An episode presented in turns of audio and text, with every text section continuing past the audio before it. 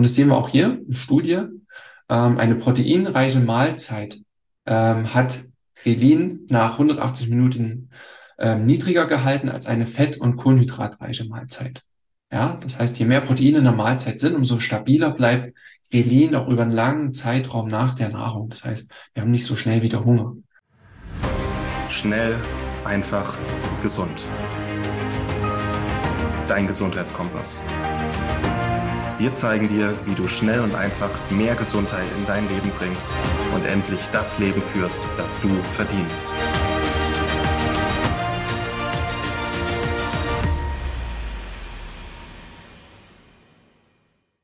Hallo und herzlich willkommen zurück zu einer weiteren Schnell, einfach gesund Podcast-Episode.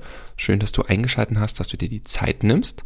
Und wir werden hier wieder eine kleine knackige Episode haben mit ein paar wenigen, aber wichtigen Informationen und auch einigen Tipps direkt zum Umsetzen. Und zwar geht es hier um unsere Hunger- und Sättigungshormone, wie die miteinander interagieren, ähm, warum du vielleicht manchmal Hunger hast, wenn du eigentlich satt sein solltest und einige andere Informationen. vielleicht ist das zur Weihnachtszeit auch ganz spannend, wenn wir uns äh, vielleicht du dich auch, so wie ich, auch mal zwischen einem Stück Stollen, ähm, ein paar Keksen oder auch mal einem Schlendern über den Weihnachtsmarkt bewegst, dann äh, macht das hormonell natürlich auch was mit uns und es kann helfen, da einfach einen Einblick zu haben, warum, wann, wie und was passiert. Deswegen komm, bekommst du hier den kurzen Interviewausschnitt und das war auch wieder eine Videopräsentation, aber die geht äh, nicht viel verloren an Infos, wenn du das jetzt hörst als Audio, also ist genug drin, ähm, genug erklärt. Und ähm, ich melde mich dann auch danach nochmal mit einer mit einem kurzen Tipp oder dem Tipp aus diesem ähm, Interview, den ich am meisten beherzige und auch umsetze im Bereich von ähm, dem Hormonstoffwechsel im Bereich Hunger und Sättigung. Jetzt würde ich aber sagen, ohne weitere Vorrede, ich wünsche dir ganz, ganz viel Spaß bei der Episode und am Ende kommt wie gesagt nochmal eine kleine Info. Ja, dann lass uns doch direkt gleich ins Thema einsteigen und schauen, wie denn unsere Hormone unser Essverhalten steuern können. Das ist relativ spannend und vorwiegend hier mal als kleiner Überblick, wie denn Hormone und unser Hungergefühl überhaupt miteinander interagieren. Das ist eine kurze kleine Übersicht. Das meiste spielt sich zwischen Hormonen und unserem Gehirn ab. Am Ende ist es das Gehirn, was eben den Reiz dann auch des Hungers dann ähm, ja aufnimmt und quasi dir signalisiert. Und die eigentliche Aufgabe ist es, dass diese Hormone so fein ausbalanciert sind, dass du eine gewisse Energiebalance hast, dass die Aufnahme und der Verbrauch von, ja, ich sag mal, Kalorien von Nahrung immer im Einklang miteinander steht. Und dass du fein tariert ähm, quasi dich ernährst und dann diese Energie wieder verbrauchst und dein Körper auch immer ein relatives Optimalgewicht hält. Und dieses Optimalgewicht ist immer individuell unterschiedlich und je nachdem, wie die Balance auch ausgeprägt ist. Wenn die Balance sich verschiebt in Richtung Aufnahme und in diese Richtung, dann ist eben die Gefahr, dass wir zunehmen. Wenn sich die Balance verschiebt in Richtung Verbrauch, dann nehmen wir tendenziell ab. Die Hormone regulieren dann das alles dazwischen. Dann haben wir hauptsächlich vier Hormone, die eine Rolle spielen. Das sind Leptin, Insulin, Krelin und Cortisol. Und auf die ersten drei, wenn wir jetzt mal draufschauen, Cortisol, unser Stresshormon, ist jetzt relativ bekannt. Ich wollte mal eher auf Leptin, Insulin und Krelin eingehen. Die werden wir jetzt mal fokussieren und schauen, wie wir das Ganze beeinflussen können. Du siehst auch hier nochmal, das fand ich eine schöne Grafik, wie denn alles zusammenarbeitet. Denn oft haben wir nur unseren Blutzuckerspiegel so im Blick, aber der Blutzuckerspiegel ist ein ganz, ganz individueller Reiz, zum Beispiel auch für dein Hungerhormon Grelin. Wenn der Blutzuckerspiegel nach unten geht, ähm, dann äh, ist es eben ein Signal, dass Grelin zum Beispiel ausgeschüttet wird. Und die Grafik soll nur mal zeigen, dass die Hormone nicht jedes für sich arbeitet, sondern dass die Hand in Hand ineinander arbeiten und eben diese sensible Balance, die du vorhin gesehen hast, herstellen sollen. Und das braucht es auch einfach, um zu verstehen, warum eins mit dem anderen auch zusammenhängt und dass wir nicht isoliert auf jedes Hormon draufschauen sollten.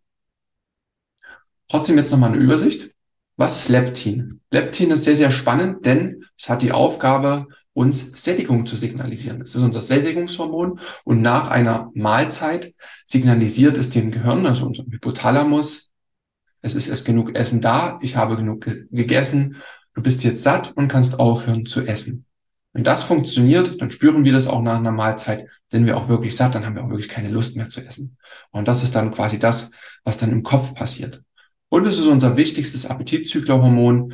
Deswegen ist es oft auch gut, wenn wir ähm, zum Einkaufen gehen und schon irgendwas gegessen haben, dann gehen wir nicht mit so viel Appetit durch den Einkaufsladen. Was ich ganz, ganz interessant finde, deswegen auch die Ausrufezeichen hier. Ähm, jetzt sagt man oft bei Übergewicht, man hat doch eigentlich genug im Körper und der Körper müsste denken, es ist genug da, ich kann aufhören zu essen. Das Problem ist, dass Übergewicht äh, die Wirkung von Leptin stört. Das heißt, wir haben einen Überschuss an Leptin und irgendwann über die Dauer werden diese Leptinsensoren stumpf. Das heißt, Leptin klopft immer mehr an, aber das Signal kommt nicht mehr so richtig durch. Das kennst du, das kennt ihr vielleicht auch vom Kaffee. Irgendwann, wenn wir so viel Kaffee trinken, Koffein zu uns nehmen, werden auch die Koffeinrezeptoren im Gehirn stumpf und der Kaffee macht nicht mehr so richtig wach, äh, wie das früher mal war, wenn man schon nach einem Kaffee total hibbelig war oder nur nach einem Schluck. Das ist dieselbe Funktionsweise. Deswegen ist Übergewicht so ein Teufelskreislauf auch dann, wo wir rauskommen müssen. Ähm, aber es gibt auch Wege, äh, Leptin auch so zu beeinflussen. Deswegen, nächste Folie ganz interessant. Ähm, einerseits, na klar, die erste Strategie, Normalgewicht erzielen, Fastfood Zucker reduzieren. Aber dann kommen die eigentlichen Hebel, die auch ähm, effektiv sind und wenig Mühe und Aufwand brauchen. Das heißt, eine proteinreiche Ernährung zu haben. Wir wissen, dass Proteine, speziell Aminosäuren, in Verbindung mit einem gesünderen Leptinhaushalt stehen. Ja, und da ist es ein Tipp, oft mache ich das auch vor ja, wenn ein größeres Fest ist, eine größere Feier da oder irgendwie ein All You Can Eat, wo tendenziell viel gegessen wird. Für mich ist das als Leistungssportler auch nicht gut, äh, zu viel auch in Rippen zu haben. Äh, dann nehme ich vorher noch ein paar Aminosäuren zum Beispiel, als kleine Kapselpresslinge ähm, oder auch als Pulver. Wir wissen noch ein bisschen Carnitin, Taurin für den Stoffwechsel. Ähm, aber hauptsächlich die Aminosäuren sind echt effektiv und helfen, dass unser Leptinhaushalt besser funktionieren kann. Ich packe hier unten auch mal so ein Produkt rein, welche ich nutze, die Aminosäuren, kleine Presslinge, ähm, super Empfehlung. Und auch Vitamin D greift speziell in den Leptinhaushalt ein, hat verschiedene Wirkungen, wie eben dieses Hormon dann beeinflusst wird und arbeiten kann. Auch sehr, sehr gut darauf zu achten, dass wir einen guten ähm, Vitamin D-Haushalt haben. Das merken wir auch oft im Winter. Klar, es ist alles dunkel, bisschen trüber ähm, und allgemein fehlt uns so ein bisschen Dopamin, deswegen essen wir im Winter auch oft mehr. Aber auch das Thema Licht und Vitamin D spielt ja auch eine Rolle. Im Sommer ist es oft irgendwie, sind wir in der Sonne, wir sind glücklich, da wird tendenziell gar nicht mehr so viel gegessen, wie es im Winter gemacht wird. Und auch Vitamin D hat da eine Wirkung. Wir rauschen weiter durch. Es soll ja äh, kurz und knackig sein. Grelin, das ist unser Energiemangelhormon. Das ist dann das, was wir vorhin im Bild gesehen haben, was vor der Mahlzeit anklopft und sagt, hey, ich habe Hunger, mein Tank ist leer, bitte auffüllen. Und Krelin wird in der Magenschleimhaut gebildet und ist eben in Balance mit Insulin und Leptin. Hat also eine relativ, ja, einfache Funktion, einfach dem Körper zu signalisieren, dass Nahrung reinkommen soll. Aber auch das kann aus dem Gleichgewicht geraten, aus dem Ruder geraten. Dann haben wir eben Hunger, wenn eigentlich ähm, alles schon ja, vorhanden ist und wir genug gegessen haben. Wie bringen wir das in Balance?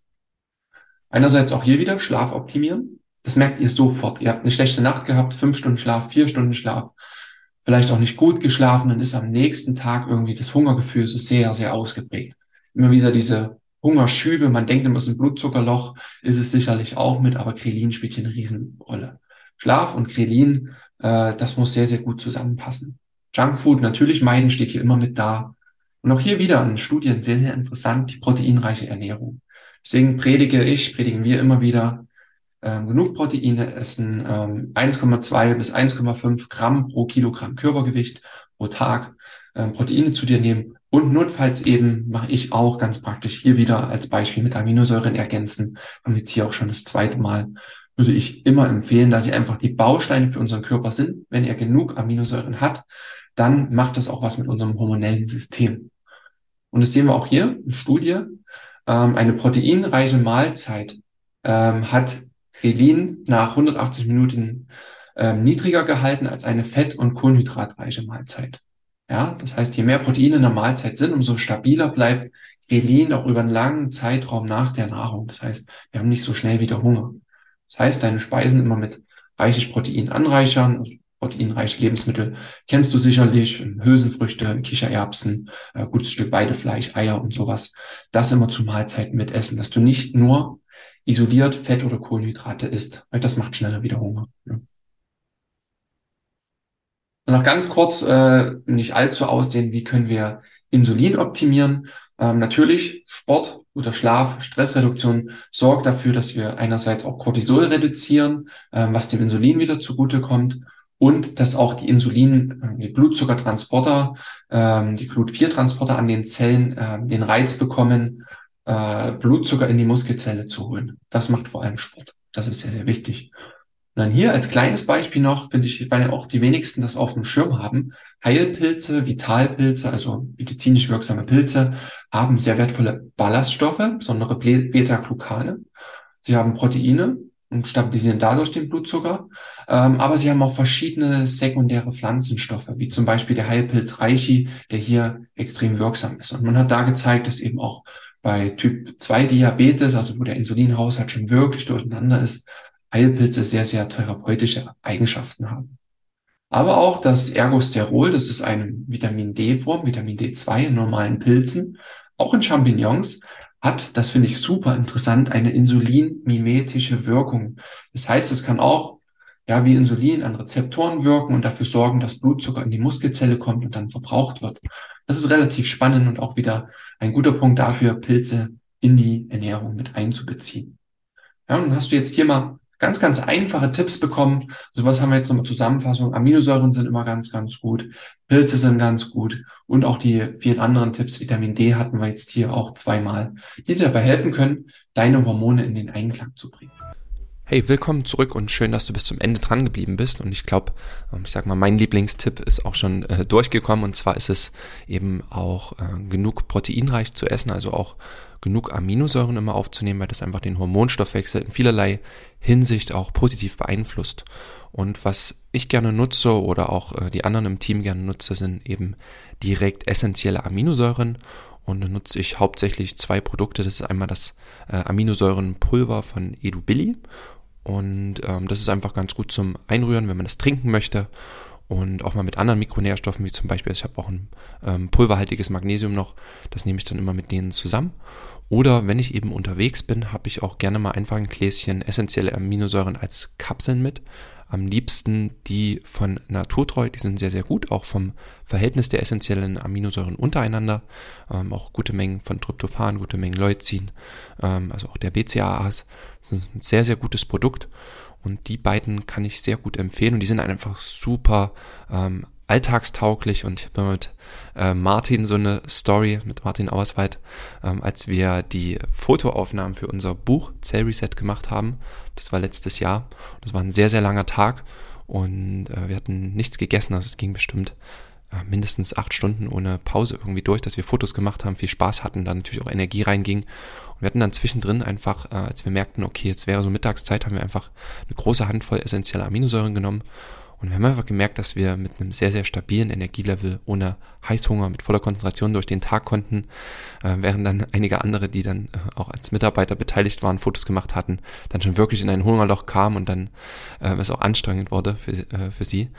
Ja, und da erinnern wir uns äh, gern dran, wenn es ums Thema Aminosäuren geht, weil das wirklich einfach gut wirkt und auch so ich auf längeren Reisen und auch wenn ich mich mal konzentrieren muss oder Seminare gebe, habe ich die auf jeden Fall auch immer mit als eben kleinen Notvorrat. Und, an der Stelle noch eine kleine Information zur Dosierung, also wie viel nehme ich. In der Regel steht ja auf den Packungen drauf, dass man so ungefähr um die fünf Gramm nimmt pro Portion an essentiellen Aminosäuren.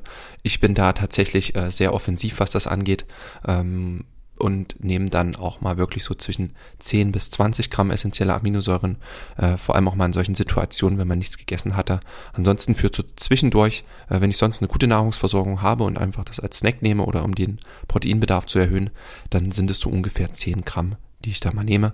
Das kann aber auch zweimal am Tag sein. Also das funktioniert für mich sehr gut und ich merke das tatsächlich auch von der Konzentration, ähm, auch im Bereich von Hungergefühl. Also es wirkt sich ja sehr vielseitig aus, wenn wir genug Aminosäuren zu uns nehmen. Und wenn dich das interessiert, wenn du es nutzen möchtest, ich pack's in die Show Notes. Da findest du einmal das Produkt von EduBilly, einmal das Produkt von Naturtreu. Da kannst du dich entscheiden, ob Kapseln und oder Pulver. Und dort findest du auch nochmal den jeweiligen Rabattcode. Und jetzt würde ich aber sagen, genug mit dieser Folge. Schön, dass du dabei warst. Und ich wünsche dir jetzt weiter eine tolle Vorweihnachtszeit. Und wir hören uns dann zur nächsten Episode wieder. Bis dahin und tschüss. Vielen Dank, dass du dabei warst hole dir unter www.schnelleinfachgesund.de slash newsletter noch mehr Gesundheitstipps zu dir nach Hause. Dir hat die Folge gefallen? Dann lass uns gerne eine 5-Sterne-Bewertung da, damit mehr Hörer auf uns aufmerksam werden und von dem Wissen profitieren.